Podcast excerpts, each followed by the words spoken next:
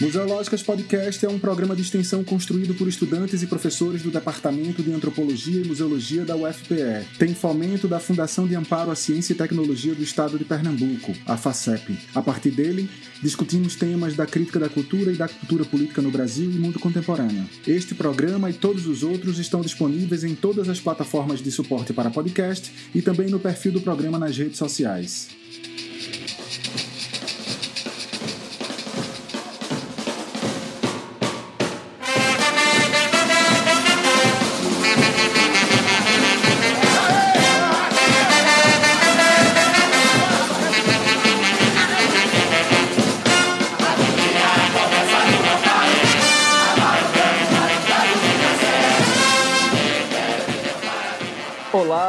Ouvintes do Museológicas Podcast, que bom estar com vocês aqui de novo. Eu, Hugo Menezes, estou apresentando esse programa. Estou aqui com meus colegas Francisco Sabarreto e Luísa Nóbrega, nós, do Programa de Pós-Graduação em Antropologia da Universidade Federal de Pernambuco. Estamos uh, conduzindo uma série chamada O Ano Sem Carnaval, que é uma série que a gente vai discutir, bater um papo é, sobre os efeitos dessa suspensão, desse cancelamento do carnaval devido à pandemia do novo coronavírus, que ainda assola o nosso país. Portanto, o nosso recado inicial é vacine-se e viva a ciência. É, a gente está vivendo um momento muito difícil delicado e que afeta muitos setores da nossa sociedade, né, com essa suspensão do carnaval. Para o programa de hoje, a gente vai bater um papo com o George Araújo. George é arquiteto, é, formado pela UFPE, ele tem mestrado no MDU, que é um mestrado de desenvolvimento urbano, aqui também da UFPE, e doutorado nesse mesmo programa, ele é doutorando nesse mesmo programa. George também coordena o curso de arquitetura da Univisa, aqui em Pernambuco. Bom, George tem um trabalho de pesquisa sobre o mercado sazonal no sítio histórico de Olinda, em que ele pesquisou para o mestrado e continua fazendo isso para o doutorado, é, os aluguéis de casas é, para o carnaval lá em Olinda, no Centro Histórico de Olinda. E a gente vai conversar com ele sobre quais os impactos da suspensão do carnaval para esse, esse universo, né, para esse mercado.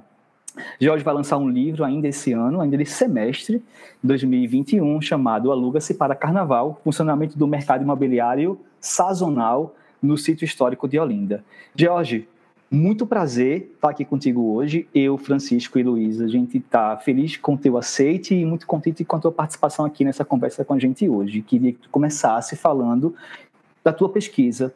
O que é esse mercado sazonal no Centro Histórico de Olinda, pensando no carnaval? As pessoas alugam casa no carnaval, o Centro Histórico de Olinda se mobiliza para acolher essa demanda econômica e também cultural e social, né? Porque as pessoas vêm para a festa do Carnaval de Olinda, todo mundo sabe que é uma festa muito potente, turisticamente falando, mas culturalmente falando também, que ela mobiliza nossa sociedade muito fortemente. Fala um pouquinho sobre a tua pesquisa, George, e que é a pesquisa que deu origem ao teu livro que vai ser publicado esse ano. Primeiramente, eu queria agradecer o convite para participar desse programa que eu já acompanho há algum tempo. e eu queria posicionar logo como surgiu a minha pesquisa, ela na verdade é uma, uma pesquisa, é um braço de uma pesquisa maior que a gente desenvolve num grupo de pesquisa lá na Universidade Federal de Pernambuco, vinculado ao MDU, chamado Grupo de Estudos sobre o Mercado Fundiário e Imobiliário, o GENF. E especificamente a gente tem uma pesquisa em desenvolvimento chamado é, Mercado Imobiliário em Centros Históricos, que é uma pesquisa em rede, que acontece é, é, não só em Recife e Olinda, mas também em Belém, São Luís, Campina Grande e João Pessoa.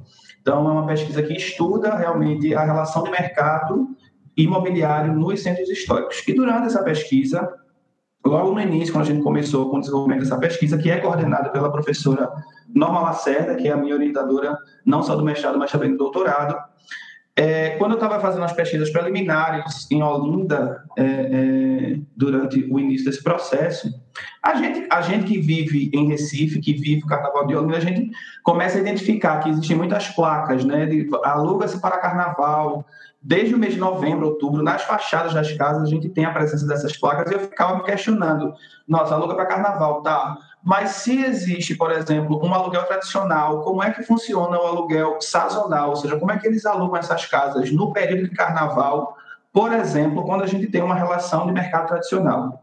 Ou seja, eu alugo a minha casa em Olinda para alguém morar tradicionalmente, né, numa relação do mercado tradicional de aluguel, mas no período do carnaval eu vou novamente alugar essa mesma casa. Como é que isso funciona? Então, assim, eu fiquei nessa dúvida e isso foi realmente um, um insight para que eu começasse a pesquisar sobre isso, para que eu começasse a entender que mercado é exatamente a relação entre oferta e demanda e a demanda de gente e de relação econômica, relação cultural, relação social no sítio histórico de Olinda, no período do carnaval, é gigante. Então, assim, a gente tem milhões de pessoas frequentando o, o território, né, o sítio histórico de Olinda nesse período, pessoas que ocupam, que moram no sítio histórico nesse período, e é, é, a, a, lógica da minha pesquisa é exatamente essa: é entender como é que isso tudo funciona e quais são os impactos preliminares, porque no mestrado eu consegui basicamente fazer esse, esse levantamento, né, já que não tinha nenhuma pesquisa que pudesse me dar um suporte metodológico, até de envolvimento mesmo com temática. Antes não existia ninguém que tivesse pesquisado sobre isso, e aí eu consegui levantar vários, vários dados assim que, que, que foram muito importantes, muito interessantes para entender como o carnaval tem esse papel de transformação no espaço, na economia, no, no, nas relações sociais e, inclusive, na ressignificação de como as pessoas enxergam o sítio histórico, o, material, naquele momento. Então, assim, é uma pesquisa que eu gostei muito de ter feito, que eu gosto muito de continuar fazendo, e, basicamente é isso. Então, George, é, a gente entendeu que o Carnaval de Olinda é uma grande festa pública. O Brasil conhece o Carnaval de Olinda e a gente sabe que deve haver, então, uma demanda grande por pessoas interessadas em se localizar no centro da festa, né, que, é, que é o, o centro histórico. Olinda é uma cidade muito grande, para quem não conhece, uma grande cidade, mas a, a, festa do carnaval acontece no centro histórico de Olinda, no sítio histórico de Olinda. Então deve ter uma demanda grande de pessoas querendo alugar as casas para poder ficar no centro da festa, né? No, na efervescência mesmo. Então, como é que se dá isso, Jorge? É, a, a, especulação imobiliária, as condições para que isso ocorra, é, a procura e também as relações sociais que se estabelece. Acredito que talvez as pessoas é, é, conheçam seus inquilinos e que esses inquilinos se repetem todos os anos, eles vêm ao carnaval todos os anos, gostam da festa, voltam à festa e voltam a alugar a mesma casa. Eu queria entender um pouco como é que, é que tu achou de resultado da tua pesquisa pensando nessas perguntas. É, são, são perguntas bem, bem pertinentes, assim, porque foi, foi basicamente isso que eu fui buscar, né, entender. E, na verdade, eu, o trabalho ficou dividido basicamente é, nos, nos instrumentos que regulam esse mercado, vamos dizer assim, os reguladores, né, ou seja, anúncios, contratos e as motivações das escolhas dessas pessoas pelas casas, é, a relação de valor e preço né, dentro do mercado e os agentes imobiliários, quem fazia parte né, desse mercado. Então, é, é, basicamente, eu entendi no final, como conclusão, que é um mercado informal, que ele tem um caráter muito informal, exatamente por esse perfil que você traz aí. Ele está ancorado na informalidade, por quê? Porque eu entro em contato com você que eu não sei de fato quem é, eu simplesmente pago um valor, existe só uma orientação de como deve funcionar a ocupação, ou seja, a, a casa tem que estar ocupada por 20, 30 pessoas, né? E se no final das contas isso deu tudo certo no final do carnaval, automaticamente eu já renegocio contigo, então o contrato já não tem mais sentido, porque a gente já criou uma relação aí, você já confia em mim, eu já confio em você, você já sabe que eu vou cuidar da sua casa nesse período, que eu não vou né, tipo, quebrar nada, que eu não vou, enfim, é, é, é, transgredir o que foi acordado verbalmente, muitas vezes, e essa relação acaba se, reformulando. Mas, como diria um professor chamado Pedro Abramo, ele, ele fala sobre uma categoria chamada uma definição chamada cesta de consumo, que eu acho muito bacana. E cesta de consumo é exatamente quais são os elementos que vão motivar a escolha por esta ou aquela casa eu utilizei como metodologia do trabalho um, uma clipagem, que é exatamente uma. Um, a gente entra nos sites e faz uma identificação, né, uns prints das informações que estão lançadas na internet, ou seja, as casas que estavam para ser alugadas no período de carnaval, eu saí colhendo durante quatro meses, assim, antes do carnaval, antes do período do carnaval, essas casas que estavam lançadas para alugar. E nessas casas, o, o, que eu comecei a identificar nos anúncios é que tinha assim: aluga-se casa para o carnaval e a casa está localizada ao lado da sede do Homem da Meia-Noite. Né? Então, essa informação é uma informação que basicamente orienta quem vai querer alugar. Na casa não estava dizendo se ela tinha cinco quartos ou se ela era histórica do período colonial ou se ela era uma casa que foi construída na década de 90.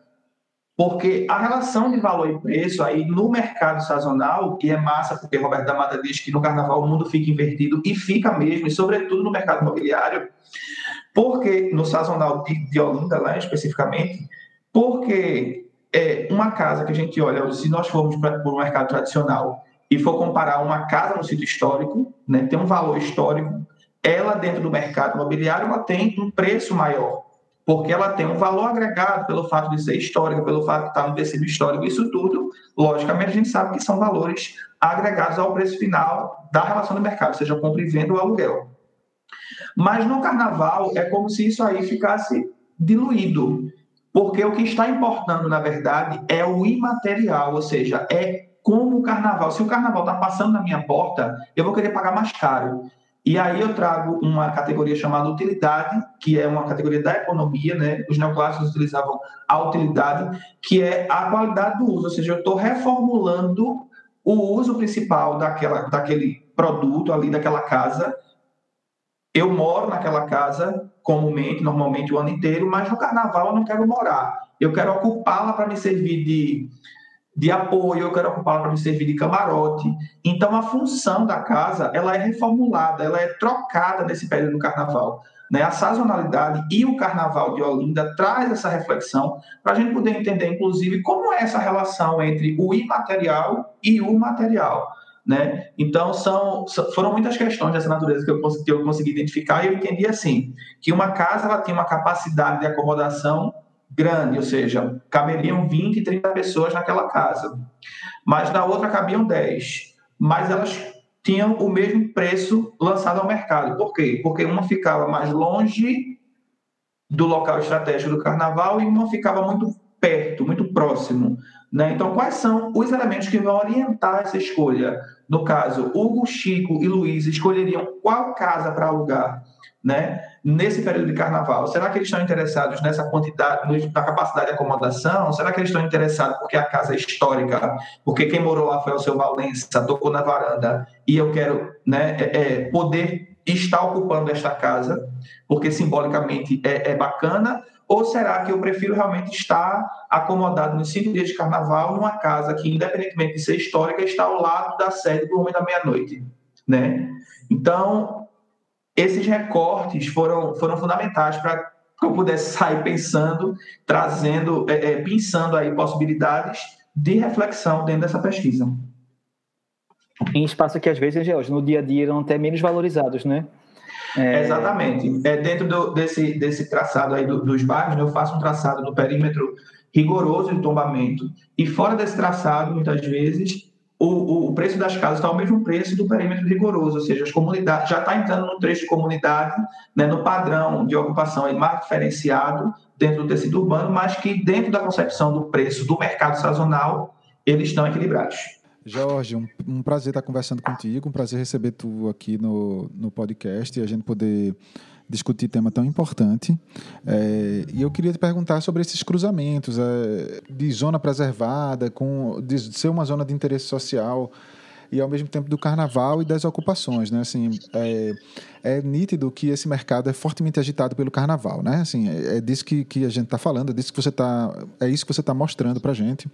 E ao mesmo tempo essa super agitação é, é, parece ir de encontro com um, um, princípio estruturante de preservação do sítio, que é, de fato, o cuidado com o sítio mesmo. O que é, o que, é que se deve eh, cuidar no sítio, né? Como é que, o, que é que, o que é que faz o sítio? O que é que faz o sítio efetivamente ser, ser histórico?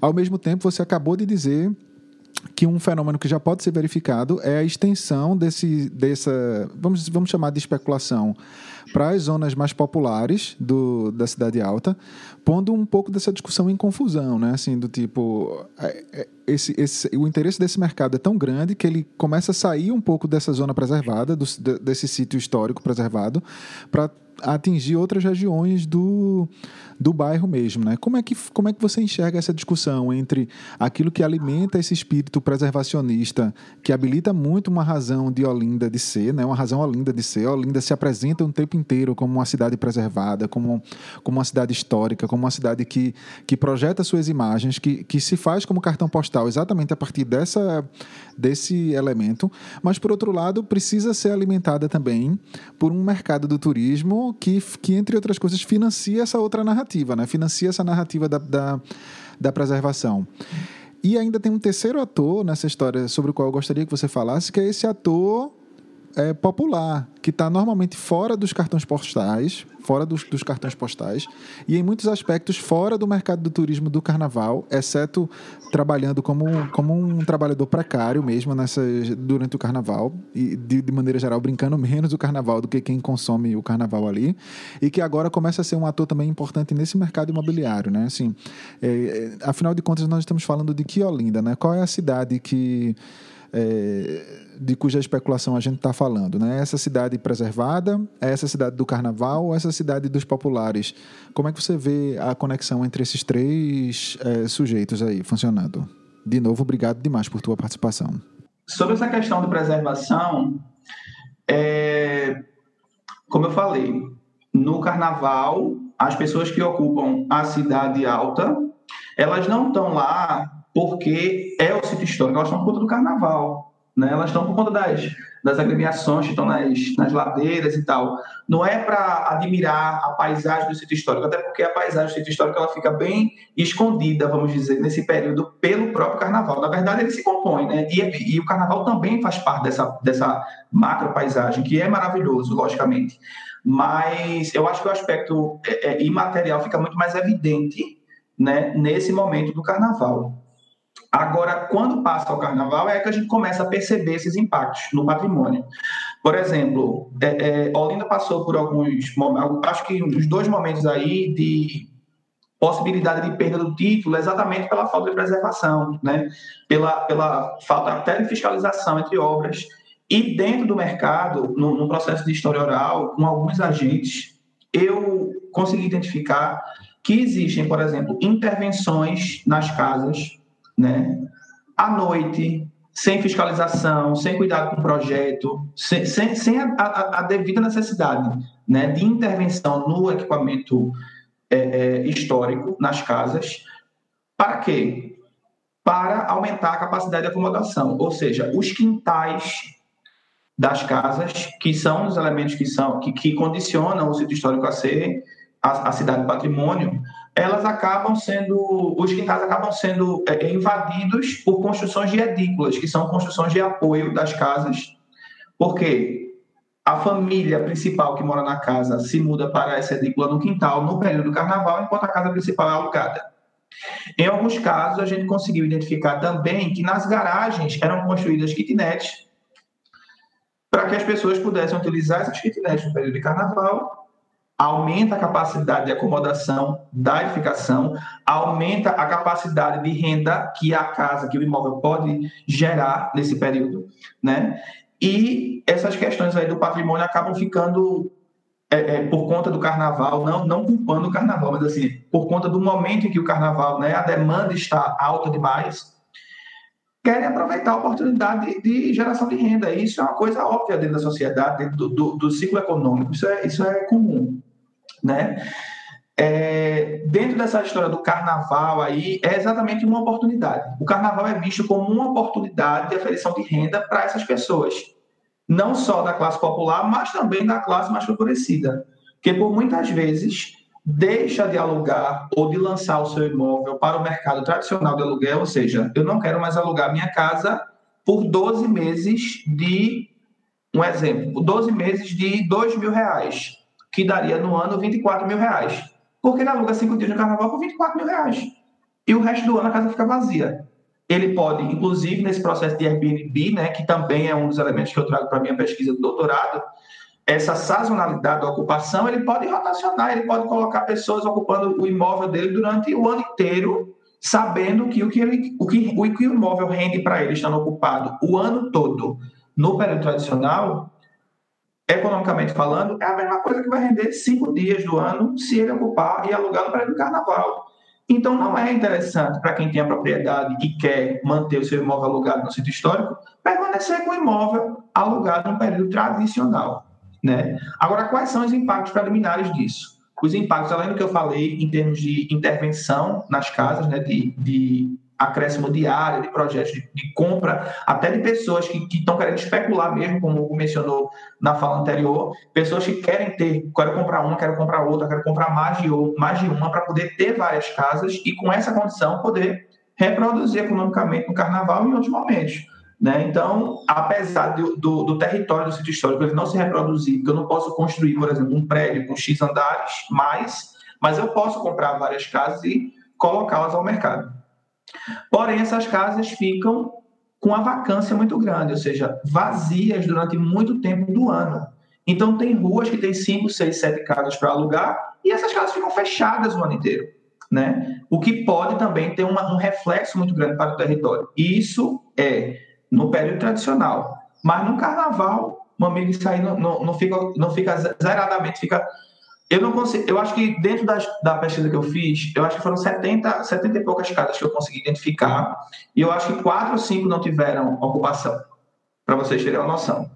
Então, assim, é um número que dentro do, do, do universo né, das, 70, das 70 e tantas casas, você ter quatro é menos de 5% de, de insucesso, vamos dizer assim, de insucesso econômico, né? E outra, você não vai perder nada, porque em algum momento, se você chega para mim e diz assim, ó, a tua casa está para alugar por 25 mil reais, mas eu só tenho 20. E tá faltando três dias para começar o carnaval, eu vou dizer, tá, entra aí pelos 20, tá tudo certo, sabe? E também, é, tocando nessa outra camada que você falou, da, do, da popular, né, do trecho popular do sítio histórico, que logicamente a gente sabe que acaba ficando às margens, que não existe ocupação, que não existe um percurso turístico, que não existe uma orientação de pessoas visitarem, que não tem bares famosos nesses lugares mais populares de Olinda, acaba tendo o quê?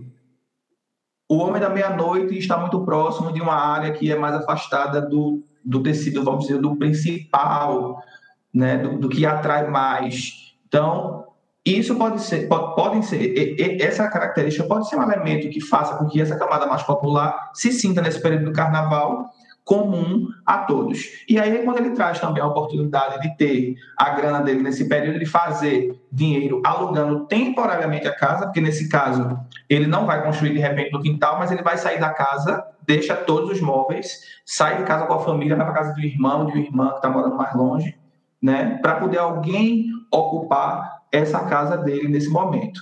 Então, é, quando eu tracei também o perfil do público que ocupa o sítio histórico, eu consegui identificar que quase 40% das pessoas moram em Recife, incrivelmente, porque eu jamais imaginaria que alguém de Recife ia alugar uma casa em Olinda no período do carnaval. e eu achei um número assim bem significativo, porque é, é, foi 39% dos casos, outros 39% dos casos eram pessoas que vinham do, da região Nordeste e, e, o saldo disso era pulverizado entre estrangeiros, entre pessoas de outras áreas do país e tal. Mas quando eu, quando eu olhei para esse dado, eu falei, meu Deus do céu, isso aqui é, é, é, Eu só acredito porque foi eu que fiz. porque 40% das pessoas que ocupam o sítio histórico do carnaval, que ocupam as casas, são de Recife, mas é coisa da comodidade, né? Tipo, eu não quero sair de lá, eu entro e eu estou lá, porque o carnaval ele é autossuficiente. Ali não, eu não preciso sair de lá para nada no período do carnaval, porque tudo tem e acontece em Olinda. Então, se eu estou na minha casa, se eu estou com o meu grupo, se eu estou alimentado, abastecido, se tem comida, se tem cerveja, se tem água e um colchão para dormir quando estiver cansado, então não preciso sair de lá para nada. Só começar a entrar na sexta-feira à tarde, que hoje, inclusive, seria um dia que eu estaria lá para fazer minhas pesquisas. E na quarta-feira voltando com aquela cara de cansado, com aquela cara de eu quero mais, eu acho com aquela cara de eu acho é pouco, mas não aguentando mais nada, o, o, o corpo todo de frangalhos. Mas assim, quando a quarta-feira acontece, a gente vê, meu Deus do céu, o sítio histórico está voltando a ser o que ele é comumente. E a gente vê ele vaziado, as casas com, com a decoração sendo retirada e as janelas sendo abertas novamente para essa para esse modelo tradicional de mercado que o sítio histórico oferece durante o ano todo. George, eu participo de um bloco chamado Rebellious. Todos os anos eu e a minha companheira a gente vai para esse bloco que você já foi comigo também uma vez. Sim. É, e já lá há muitos anos. E na frente é um bloco que se reúne numa casa na ladeira do da Misericórdia do Bonfim, perdão. É, e na frente, na frente dessa casa, onde esse bloco se reúne, tem uma, uma casa grande que todos os anos tem uma grande faixa que as pessoas comemorando mais um ano é, no Carnaval de Olinda. Um grupo que sempre vem. Então, no último ano que nós tivemos lá, era 25 anos desse grupo nessa casa. Mais um ano, 25 anos, uma faixa gigante na frente. Essa relação entre o inquilino e o proprietário, a proprietária, né? o inquilino ou a inquilina, o grupo que está lá na casa, você conseguiu identificar como se processa isso? Como é que se encontra uma casa? Como é que se estabelece essa relação? 25 anos na mesma casa, eles estão lá na mesma casa. Sabe, assim, é muito tempo de relação. Tem, diz muito sobre social, né? diz muito sobre o que é o carnaval também. É, eu queria te perguntar isso também sobre quanto seria isso? E quanto esse mercado sazonal mobiliza? Você falou em alguns valores de, como exemplo, mas você podia falar um pouco mais sobre é, valores? Isso, isso, porque pensando que não tendo carnaval esse ano, esses valores são uh, vão ser impactados, né? As pessoas vão deixar de ganhar esse dinheiro, né? Sim, é, primeiro sobre essas relações aí que você falou entre locador e inquilino, é muito interessante, porque quando esses grupos vêm, que eles ocupam uma casa, que, acomod que, que consegue acomodar bem, né, que está numa localização bacana, que existe essa relação legal entre o locador e o inquilino, é ótimo, e isso acaba se perdurando, é por isso que eu falei sobre a relação informal do mercado. Porque nesse tipo de relação que você citou, é, já não existe mais contrato. O que existe é simplesmente um acordo verbal de dizer, ó, novamente o ano que vem eu vou ocupar a tua casa. E aí, por muitas vezes, eles vão pagando durante o ano todo para quando chegar no carnaval já está tudo pago, né? E às vezes a quantidade de, de, ocupantes reduz, se reduz, né? menos pessoas ou mais pessoas, isso daí também está muito a critério. E a flexibilização disso, às vezes o, o, o, proprietário do imóvel original só pode entrar 20, mas por conta dessa relação ele pode deixar entrar 40, porque ele sabe que a você, que é o, o líder desse grupo, vai tomar conta, vai estar tudo certo né? Às vezes tem um custo adicional por isso e tal.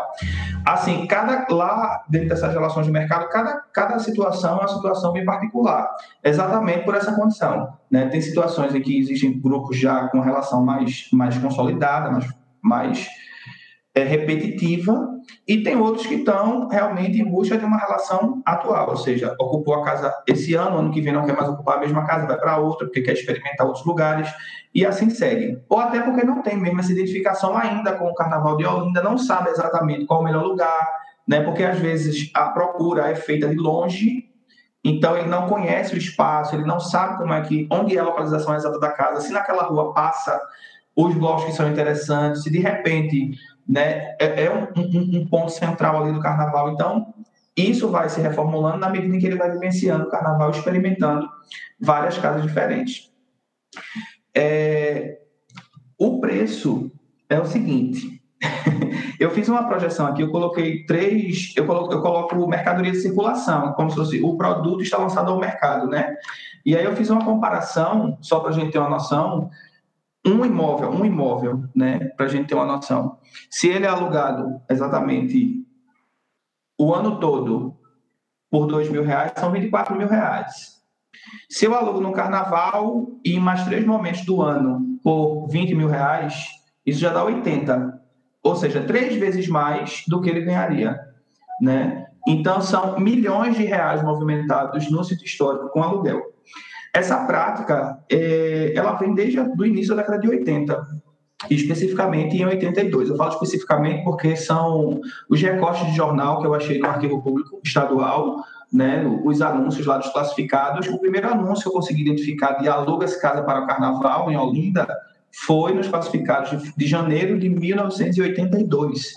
E isso está lá na, na minha dissertação, recortadinho bem bonitinho. E a partir disso, eu acho que as pessoas foram vendo, né, que isso é um mercado que, que vai se movimentar com o carnaval, porque Esse ano não tem, mas eu não sei, viu, Chico, se nos quintais dessas casas vai existir um carnaval aí meio, meio pulverizado e tal, porque, inclusive, essas grandes casas que eu falo, tem uma casa, uma, uma casa grande, mas tem as casas camarotes, né, que com, ao longo do tempo também foi acontecendo esse movimento.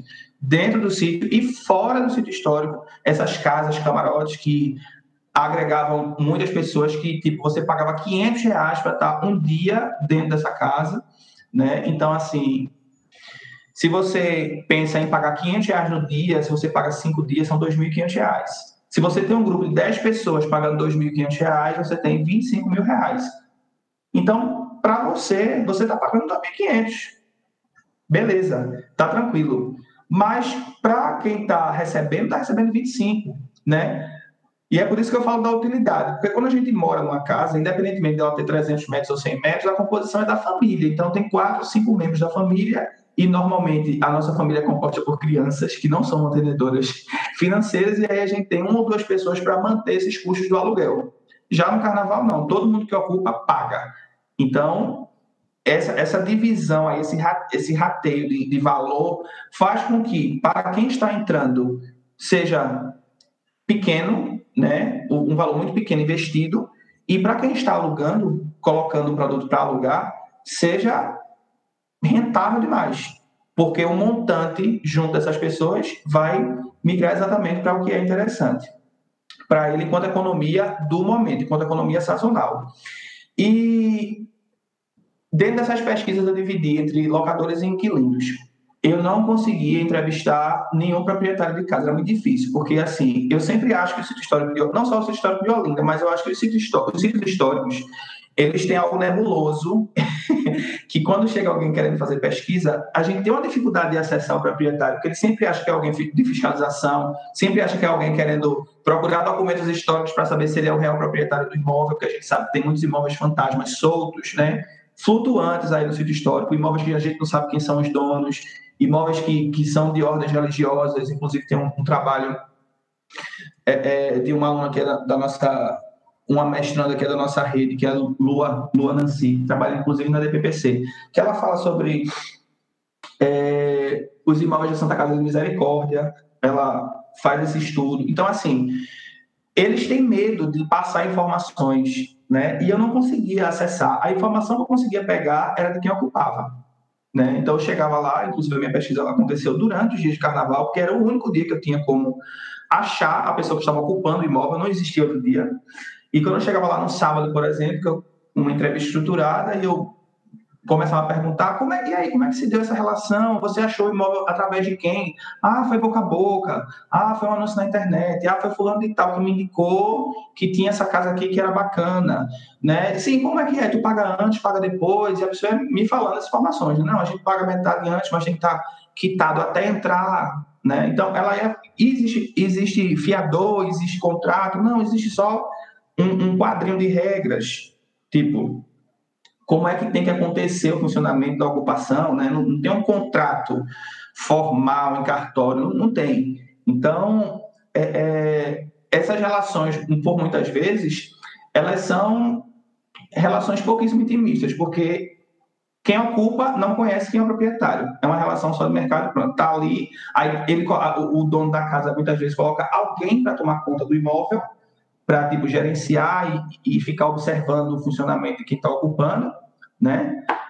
E pronto. Não sei nem quem é o dono da casa. Eu só estou durante o carnaval, Jorge, tem durante o carnaval tem uma pessoa ali olhando, é? Durante o carnaval tem alguém olhando, não só para ver essa questão de dano, né, se está tudo certo, mas também para dar um suporte, no sentido de falta d'água, porque a gente sabe que a cidade também passa por problemáticas dessa natureza. Então, faltou água, como é que vai resolver? Então, é uma pessoa de apoio para atender as demandas de quem está ocupando, não é um suporte de maneira geral. Mas essa pessoa também serve não só para isso, mas também para observar se as coisas estão acontecendo de, de maneira agradável aí dentro dessas relações, mesmo informais, mas que se deve ter um cuidado, né?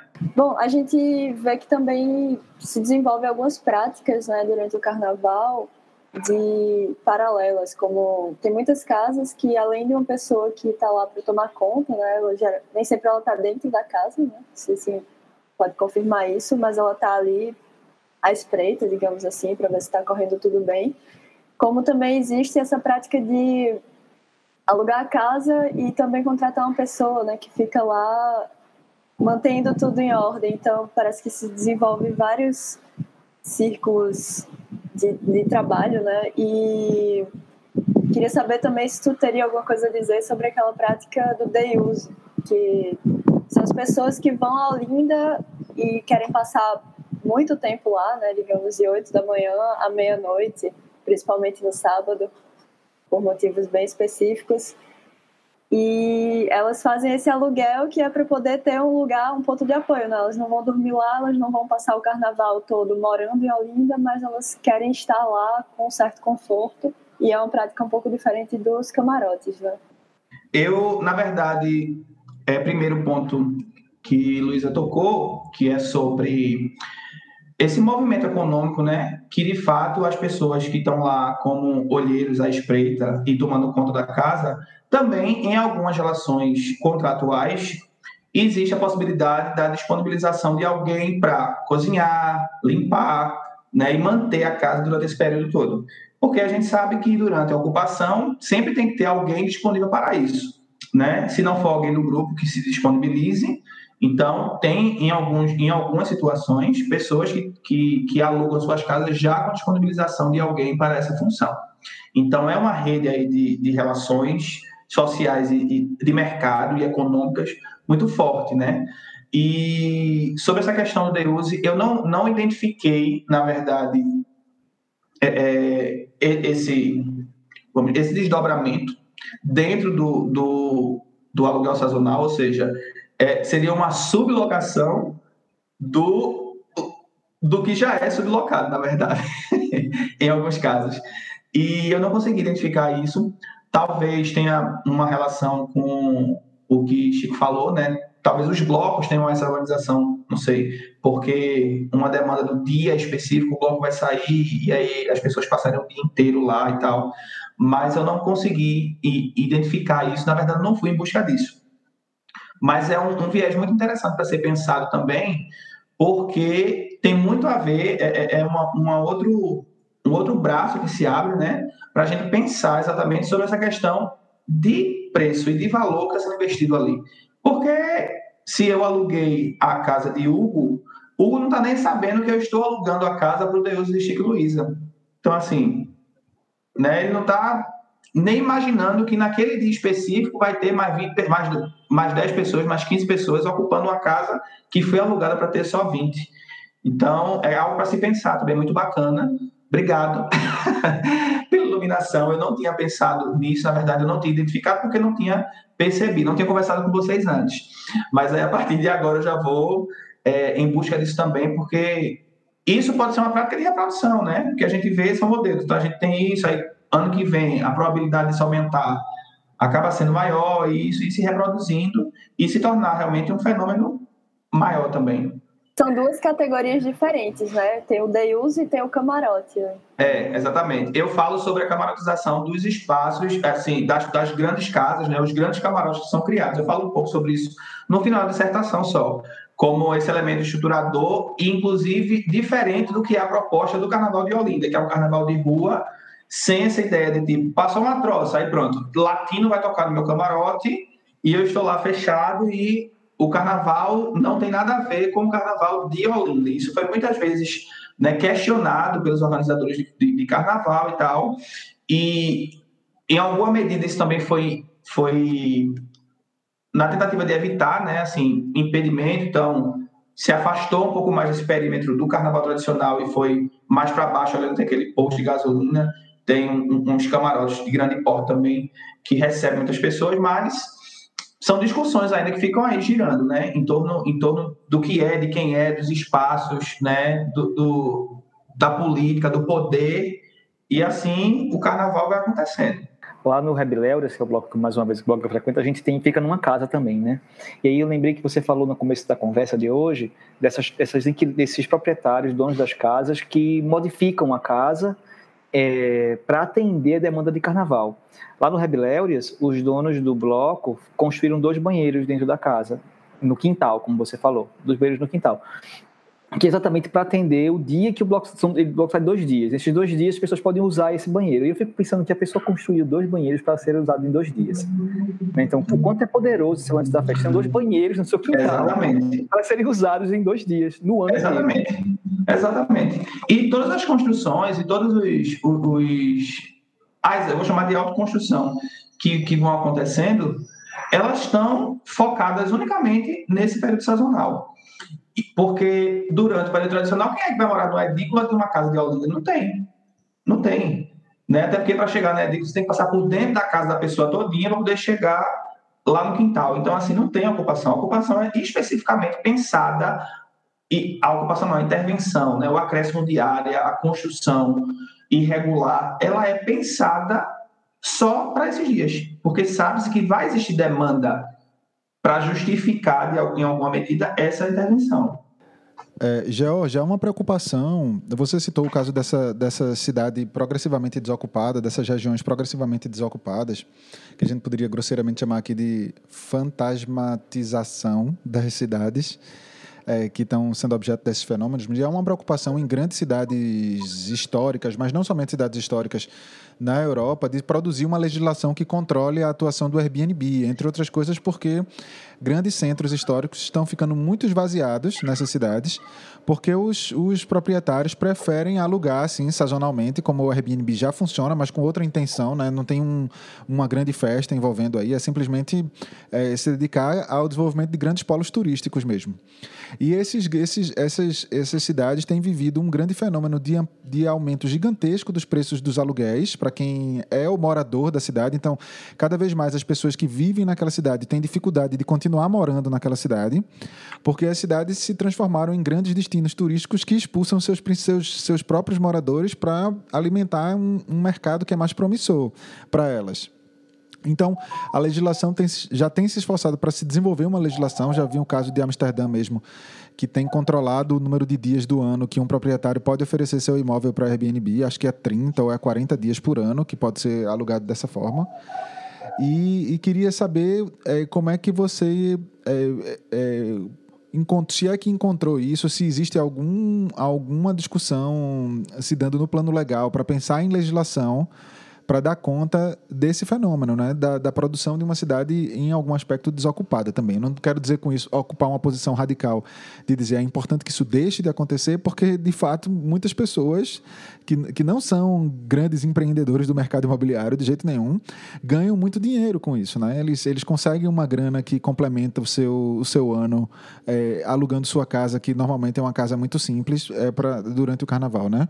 Mas é, há alguma movimentação nesse sentido? Há um debate acontecendo nesse sentido de, de, de pensar como a legislação pode atuar também no, nesse, no, no campo que, que descreve teu objeto? Deixa eu complementar é... essa pergunta de Chico, para que nosso ouvinte que não é daqui de Pernambuco, em especial, possa entender um pouquinho. É, você falou do mercado da experiência festiva, né, do carnaval, mas como é que é morar no sítio histórico, George? Como arquiteto, urbanista, como uma pessoa que entende de cidade, é, é, tranquilo morar no centro histórico? Quais as dificuldades de morar nesse centro que, que, e, de, e, por conseguinte, de alugar uma casa no centro, por exemplo, para o dia a dia comum, fora da festa, que acredito que seja tenha sua, seus limites né, de serviços e coisas nesse sentido, é, que é, só na festa compensaria alugar uma casa lá, então, sabe? E aí acho que vai no que o Chico está falando sobre os aluguéis de Airbnb, etc. Eu tenho uma amiga nossa que tem uma casa, Elaine, tem uma casa lá na, na Mamed Simões, que é uma rua aqui boêmia, na cidade, que é, ela não quer morar lá porque é muito difícil morar naquele lugar que é o epicentro boêmio da cidade. Então é melhor não morar, mas é melhor, mas ela consegue alugar bastante bem com o Airbnb. Então não quer morar, mas usa porque morar lá não é legal por, por questões urbanísticas. Fala um pouquinho sobre isso também, essa, relação entre festa e não festa. Vou começar pela Diogo Chico e chego na tua questão aí. É, quando eu escolhi o sítio histórico de Olinda, exatamente para mostrar essa, essa diferença realmente do que é do que é o sítio histórico no período tradicional e do que é no período sazonal. É um sítio que tem uma ocupação predominantemente residencial, né, ocupado por uma fatia no, no perímetro menor de, de uma classe média alta, que ocupou no final da década de 70 e início de 80, né, no processo de gentrificação de pessoas que não tinham condições de manter os equipamentos históricos e, com isso, vendendo a baixos preços, pessoas que tinham dinheiro foram comprando as casas e ocupam.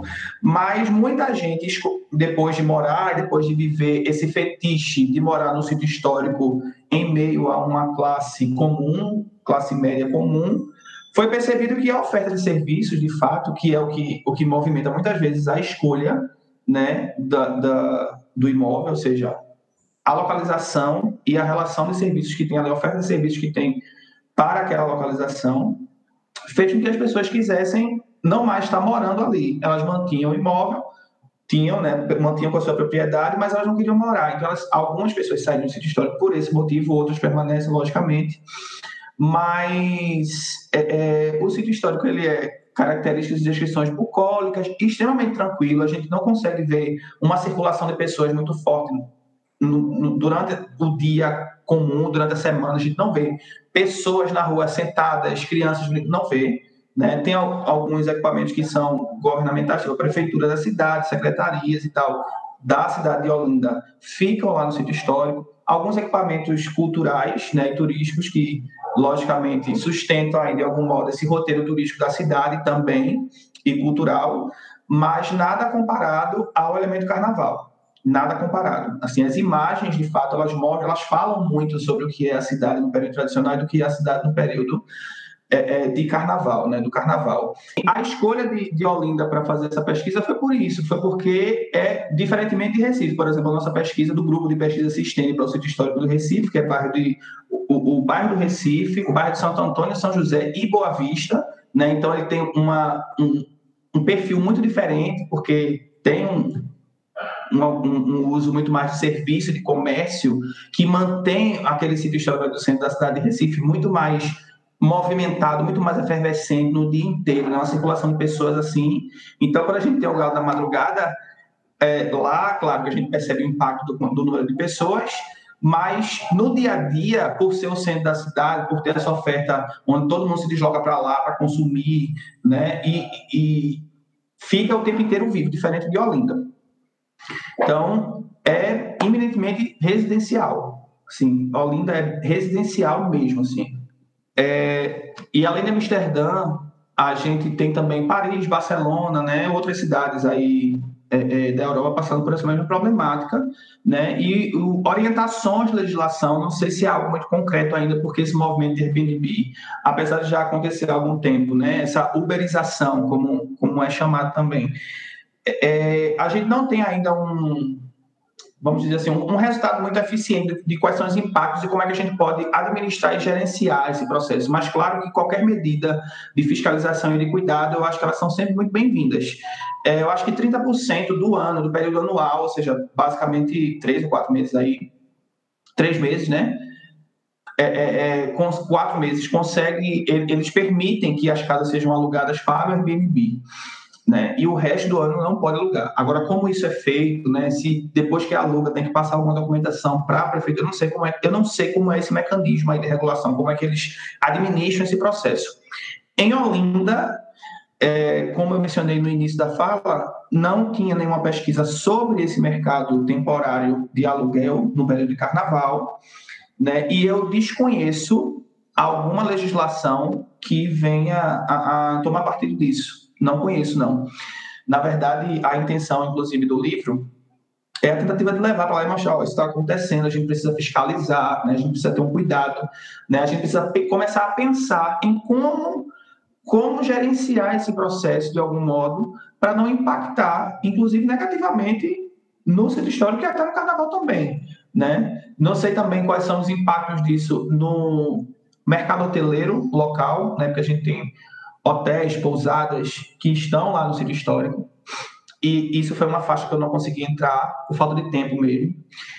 Mas eu acho que é importante pensar, porque talvez esse, esse mercado temporário de aluguel possa reduzir, vamos dizer, em alguma medida a ocupação desses hotéis, ou, ou impactar de outro modo que eu não, não tenho noção exata de como pode funcionar, mas eu acredito que é necessário sim a gente pensar numa legislação, talvez, ou numa fiscalização mais eficiente para este, para este período especial, né, regular isso de, algum, de alguma maneira, mas ainda é tudo muito solto, tudo muito frágil, né? A gente não tem aí um, um, um eu também não, não conheço outros trabalhos. Se vocês conhecerem, tiverem contato, já que vocês da antropologia aí, né, tem contato com a galera da história e tal, e, e que, que tenha uma temática voltada para esse estudo aí da ocupação do aluguel no carnaval, porque eu acho que isso impacta, isso é indiscutivelmente o impacto é grande. Agora, como isso vai ser gerido é que é o processo, né? Você falou também de é, buscar saber como que esses impactos ocorrem nos hotéis e pousadas, né, das regiões onde essa onde acontece esse tipo de locação de Airbnb em massa, né? Assim. E tem um fenômeno que ocorre nas casas também, que é a compartimentação delas, né? Se a gente fizer uma busca rápida, assim, até em Olinda mesmo, dá para, na mesma casa, você encontrar três quartos para alugar e ela vira quase uma pousada, né? E às Isso. vezes a pessoa, o proprietário está morando, às vezes não, e realmente deve ter um impacto, pelo menos nas pousadas menores, né?